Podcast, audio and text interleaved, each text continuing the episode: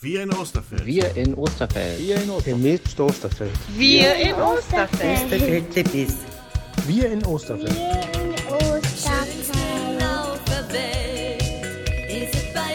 Wir in Osterfeld. Wir in Wir in Osterfeld. Osterfeld. Wir in Osterfeld. Hallo und herzlich willkommen zum Podcast Wir in Osterfeld. Das hier ist die letzte Episode des Jahres 2021. Ähm, quasi ein kleiner Höhepunkt. Und bevor es im nächsten Jahr mit neuen Themen weitergeht, besuchen wir einmal den Gasometer.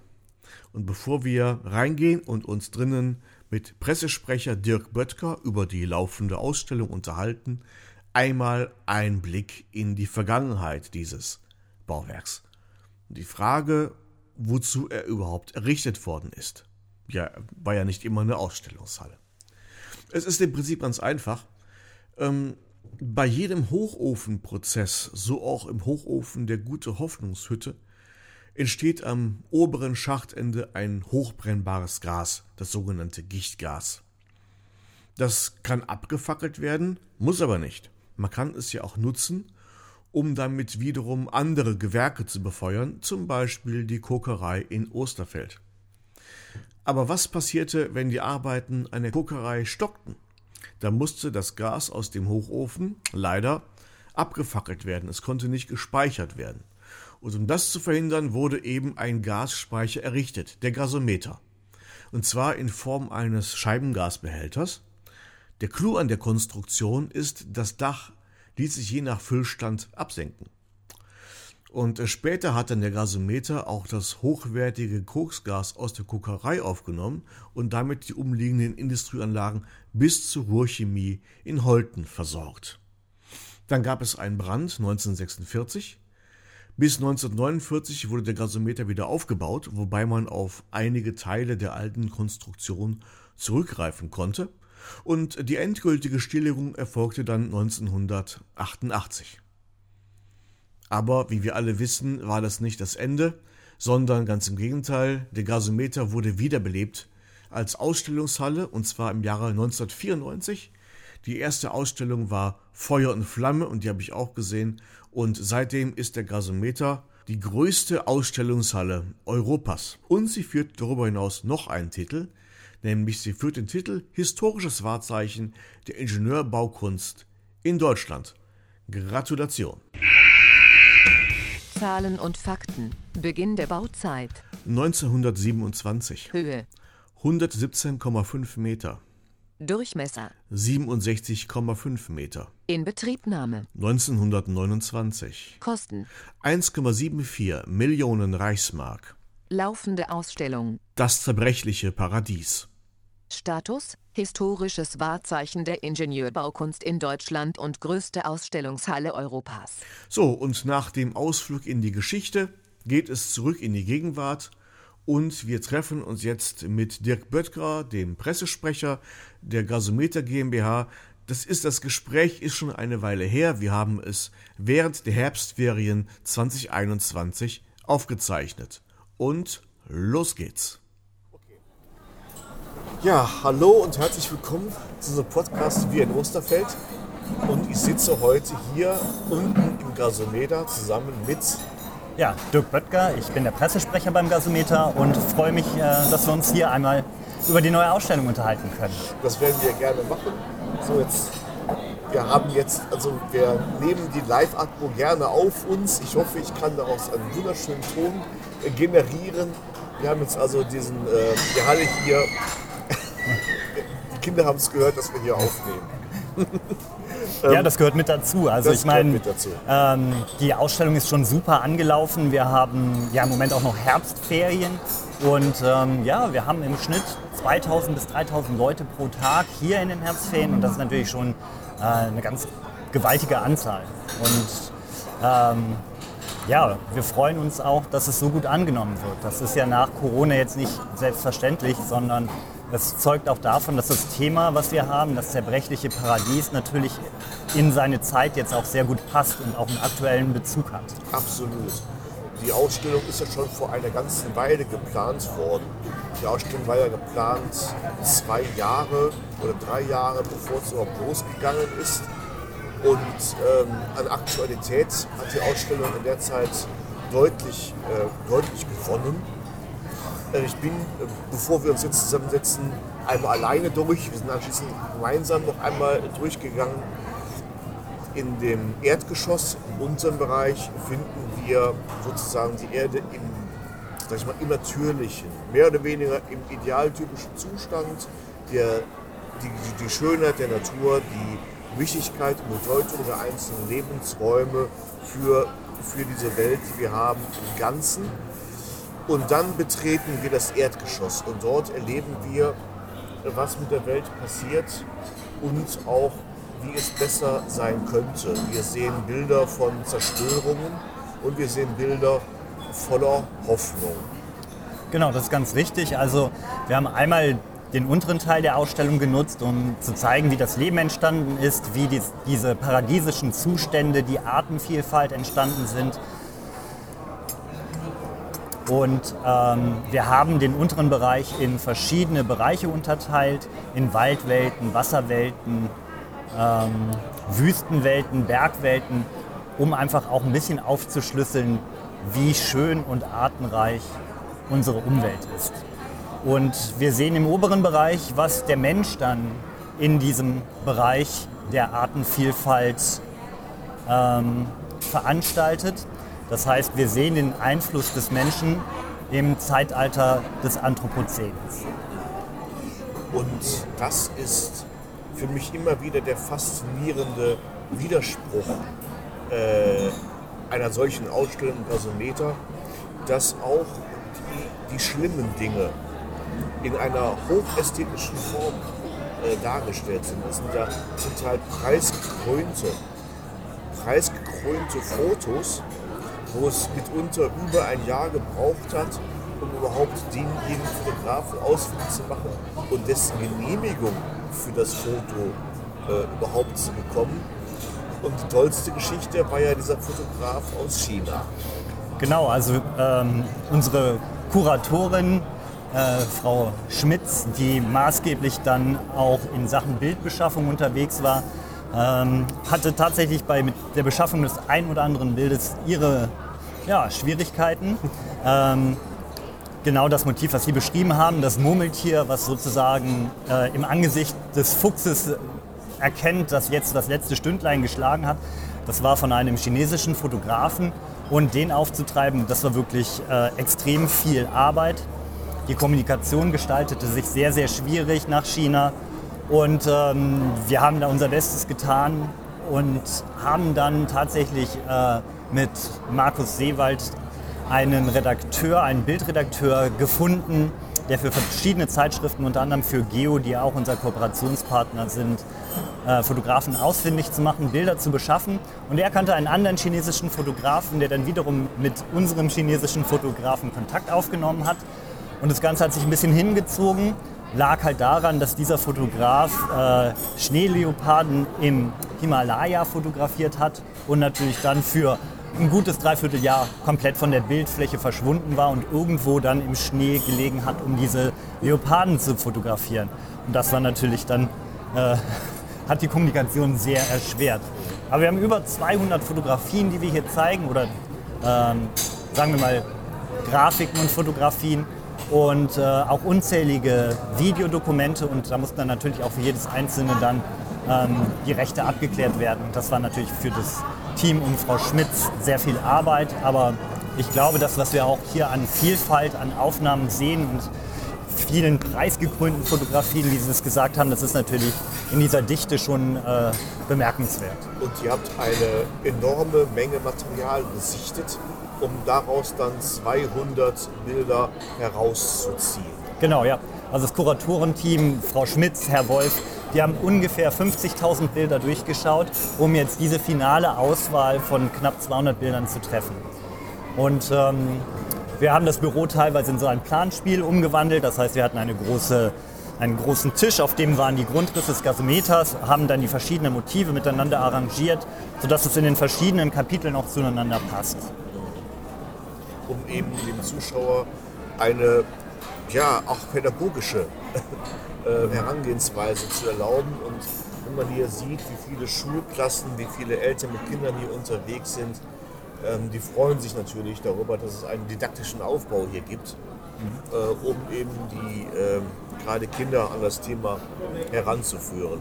Ja, genau. Wir haben ja verschiedene Möglichkeiten, sich auch führen zu lassen. Ähm, es gibt natürlich die Führungen, die man bei uns buchen kann. Es gibt aber auch die Möglichkeit, sich einen Audioguide äh, auszuleihen und mit dem selbstständig durch die Ausstellung zu gehen. Den gibt es auch für Kinder, sodass auch Kinder sozusagen eine für sie äh, angepasste Führung mitmachen können. Oh, sehr gut. Also auch in, ein, in einfacher Sprache mit einfacheren Worten Genau, richtig. Ja. und in wie vielen verschiedenen Sprachen? Ähm, den Audioguide gibt es in Englisch, Niederländisch und Deutsch. Ja, das sollte doch eigentlich das meiste abdecken. Ja, das hoffen wir. Wir haben auch tatsächlich sehr viele Leute, wie gesagt, die aus den Niederlanden kommen und hier für einen Tagesausflug herkommen. Und ähm, ja, wir versuchen die Leute eigentlich durch die Bilder auf eine emotionale Art und Weise anzusprechen. Das heißt, wir wollen äh, auf Probleme aufmerksam machen, aber das eher unterschwellig. Wir zeigen einfach, wie es ist und hoffen, dass dann die Leute für sich selber dort auch die richtigen Schlussfolgerungen ziehen können. Das, letzten Endes geht es ja darum, für ein Thema zu sensibilisieren, nämlich für das Thema Umweltschutz, Schutz dieser Erde, von der es nur eine gibt, nämlich die, auf der wir leben. Und das ohne erhobenen Zeigefinger, ohne die Moral, Standpauke, so einfach nur mit Bildern, die für sich sprechen und wo man auch nicht diskutieren muss, auch nicht widersprechen muss, wenn man eben verhungernde Eisbären in einer eislosen Landschaft sieht. Genau, also wir haben ja mit verschiedenen Bildern auch ähm, den Einfluss des Menschen auf seine Umwelt dargestellt. Das haben wir auch in verschiedene Kapitel unterteilt, wie den Raubbau an den Tieren, industrielle Landwirtschaft. Und in jedem dieser Kapitel haben wir aber auch immer Hoffnungsschimmer eingebaut. Das heißt, es gibt nicht nur Negativbeispiele, sondern jedes Kapitel hat auch zumindest ein Hoffnungsbild, ein Hoffnungskapitel. Und ähm, am Ende der Ausstellung haben wir auch das Kapitel, was wir Ideen, Perspektiven, Hoffnungen nennen, wo wir nochmal gezielt auch beispielhafte Projekte ähm, zeigen, die eben auch einen positiven Ansatz mit sich bringen. Richtig.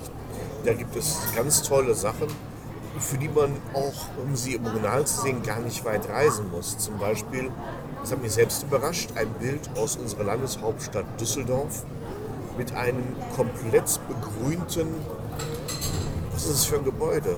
Äh, Das ist die Verlängerung des Kühlbogens Okay. und die wurde halt auch mit heimischen Gehölzen äh, begrünt und äh, ist natürlich dann auch ein Paradebeispiel. Das ist natürlich in Anlehnung ähm, der grünen Gebäude in Mailand zu sehen. Aber wie gesagt, man muss gar nicht so weit reisen. Wir haben hier auch sehr viele positive Beispiele aus der Umgebung. Wir haben die Renaturierung der Emschals, ein Beispiel als positives Beispiel. Ähm, und verschiedene Beispiele für die regenerativen Energien, die ja, ganz wichtig sind. Genau, und auch den begrünten Dachgarten, das, das Gewächshaus auf dem Dach des ähm, Arbeitsamtes oder Genau, ja, hier in Oberhausen, Ja. wie gesagt, ähm, da muss man gar nicht weit gehen. Und ähm, das ist das Gewächshaus auf dem Rathaus. Und diese Sachen, die dort wachsen, werden halt lokal distributiert. Das heißt, die lokalen, lo, äh, die lokalen Gaststätten oder auch der Wochenmarkt, der direkt vor dem Rathaus stattfindet, der wird mit diesen Produkten beliefert. Damit hat man kurze Wege und ähm, ja, eigentlich schon viel gewonnen. Ja, und ähm, das zerbrechliche Paradies ist ja auch der Gasometer selber. Er ist renoviert worden, saniert worden. Ich denke mal, äh, da galt es dem Rost den Kampf anzusagen. Ja, genau. Also wir haben fast zwei Jahre den Gasometer ähm, saniert. Es war dringend nötig, weil die Außenhülle war schon ähm, sehr stark angegriffen. Das war in erster Linie Rost. Das heißt, wir haben die vorhandenen Farbschichten alle abgetragen. Das waren 14 an der Zahl. 14 Farbschichten. 14 Farbschichten und ähm, deshalb war auch der Gasometer lange hinter dieser weißen äh, Verhüllung verborgen. Ähm, damit eben auch diese ganzen abgestrahlten Farbschichten hier auf der Baustelle verbleiben. Dann wurde, wurden äh, vier neue Farbschichten aufgetragen und die Deckschicht, die wir jetzt sehen, das ist tatsächlich der Originalfarbton. Das haben wir ermitteln lassen. Ähm, das ist der Originalfarbton, der auch sozusagen beim ersten Gasometeranstrich verwendet wurde, nach dem Wiederaufbau. Also da musste wirklich von Hand mit Sandstrahlern die ganze Fassade Stück für Stück, Schraube für Schraube, Kante für Kante. Genau, Äh, ja. Ungefähr 70.000 Quadratmeter waren das, auch wenn der Gasometer jetzt so im Rund 30.000 Quadratmeter Fläche hat. Aber wir haben ja viele Winkel drin, wir haben die Dachfläche, die noch dazukommt, wir haben die ganzen Treppen, äh, die umlaufenden Geländer. Also es waren fast 70.000 Quadratmeter, die dann äh, per Feststrahltechnik dann abgestrahlt wurden. Ausnahme war das Dach. Dort haben wir mit Wasserstrahltechnik gearbeitet, äh, weil das Dach nur eine begrenzte Tragkraft hat und dort eben nicht mit großem und schwerem Gerät gearbeitet werden konnte. Aber ja, das wurde alles per Hand gemacht äh, und es war ein riesiges Gerüst dafür notwendig. 1000 Tonnen an Gerüstmaterial wurden dafür eingesetzt, um eben dann hier auch arbeiten zu können. Ja, und dann kam Corona und glücklicherweise nicht nacheinander, sondern mehr oder weniger Entdeckung mit der gesamten Renovierungsarbeit. Genau, ja, das war natürlich nicht von uns geplant, ähm, aber es war natürlich gut. Umgekehrt wäre es schlimmer gewesen, wenn wir die neue Ausstellung hätten eröffnen wollen und dann wäre Corona gekommen. Das wäre, glaube ich, nicht äh, gut ausgegangen für uns. Denn ihr seid als GmbH eine Firma, ihr müsst Gewinn erwirtschaften, ihr seid nicht irgendwie, natürlich bekommt ihr Fördermittel, aber ihr seid äh, eben auch verantwortlich selber für euren, für euren eigenen wirtschaftlichen Erfolg. Das hatte ich mir in dem Sinne auch gar nicht vorgestellt. Ich dachte auch, der Gasometer Stadt Oberhausen, den lässt man nicht, äh, den lässt man nicht hängen. Das ist eine städtische Einrichtung. Ist er nicht. Der Gasometer ist eine eigene Firma. Genau, der ist die Gasometer GmbH und ähm, richtig, also wir kriegen jetzt nicht Fördermittel wie ein klassisches Museum in dem Sinne. Das ist richtig. Obwohl ihr aus der Museumslandschaft Oberhausens überhaupt nicht mehr wegzudenken seid. Äh, von der ersten Ausstellung an 1000 Feuer äh, bis heute habe ich jede gesehen, bis auf eine. Ähm, meine liebste war die mit der Fernsehwelt. äh, extrem, extrem lustig, extrem interessant. Ähm, und auch hier kann man wunderbar äh, ins Schwelgen kommen, ins Schwärmen, aber auch ins Grübeln. Ähm, und die Krönung der ganzen Ausstellung obenauf ist natürlich wieder die Erdkugel, die aber auch neu ist, denn die Projektionen auf der Erdkugel sind komplett andere als die von der Ausstellung Die Erde, die wir mal gehabt haben. Die Erdkugel, die wir jetzt sehen, ähm, ist eine andere. Es ist tatsächlich ein anderes Material, es ist eine andere Technik, die dahinter steckt. Ähm, natürlich ist die Erde dieselbe, aber das, was wir drauf projizieren, ist äh, von der Auflösung her 8K-Material, ist also äh, gegenüber dem, was wir vor sieben Jahren gezeigt haben, natürlich noch um einiges brillanter. Und wenn man sich einmal äh, die ganzen Bilder anguckt, dann wird man auch sehen, dass da filigrane Strukturen entstehen, dass sozusagen, wenn man sich die Entstehung der Eisberge anguckt, dass sie auch tatsächlich plastisch aus dieser Kugel herauskommen. Ist also gar nicht vergleichbar mit dem, was wir vor sieben Jahren gezeigt haben. Die Daten sind natürlich alle neu und überarbeitet. Äh, 8K-Material, was uns der, der, das Deutsche Zentrum für Luft- und Raumfahrt zur Verfügung gestellt haben, das ist natürlich brillantes Material, äh, absolut faszinierend. Also wir haben natürlich auch nach wie vor unsere Kisten dort oben liegen. Das heißt, da kann man wirklich mal eine Viertelstunde in die Schönheit unseres Planeten versinken. Wir sehen den Wechsel von Tag und Nacht. Wir sehen die Entstehung äh, des Urkontinents Pangea. Äh, wir sehen Eisbewegungen, wir sehen Luftströmungen. Also ganz faszinierend. Wir sehen quasi von der, vom tiefsten Marianengraben bis zur Oberfläche des, wie sich quasi das, das der, die Erde mit Wasser füllt bis, bis, bis, zur, bis zur Nulllinie. Also äußerst interessant, spannend animiert. Sehr, und vor allen Dingen, ähm, es ist auch ohne jegliche Erklärung absolut klar, was gerade zu sehen ist.